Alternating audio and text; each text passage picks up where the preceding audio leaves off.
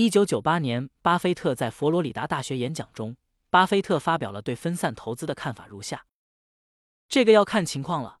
如果不是职业投资者，不追求通过管理资金实现超额收益率的目标，巴菲特认为应该高度分散。百分之九十八到百分之九十九的投资者应该高度分散，但不能频繁交易。他们的投资应该和成本极低的指数型基金差不多，只要持有美国的一部分就可以了。这样的投资是相信持有美国的一部分会得到很好的回报。我对这样的做法毫无异议。对于普通投资者来说，这么投资是正路。如果想积极参与投资活动、研究公司并主动做投资决策，那就不一样了。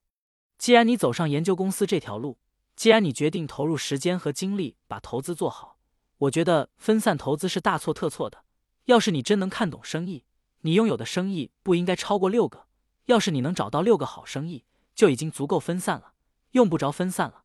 而且你能赚很多钱，我敢保证，你不把钱投到你最看好的那个生意，而是再去做第七个生意，肯定会掉到沟里。靠第七个最好的生意发家的人很少。靠最好的主意发家的人很多，所以我对任何人说，在资金量一般的情况下，要对自己要投资的生意确实了解。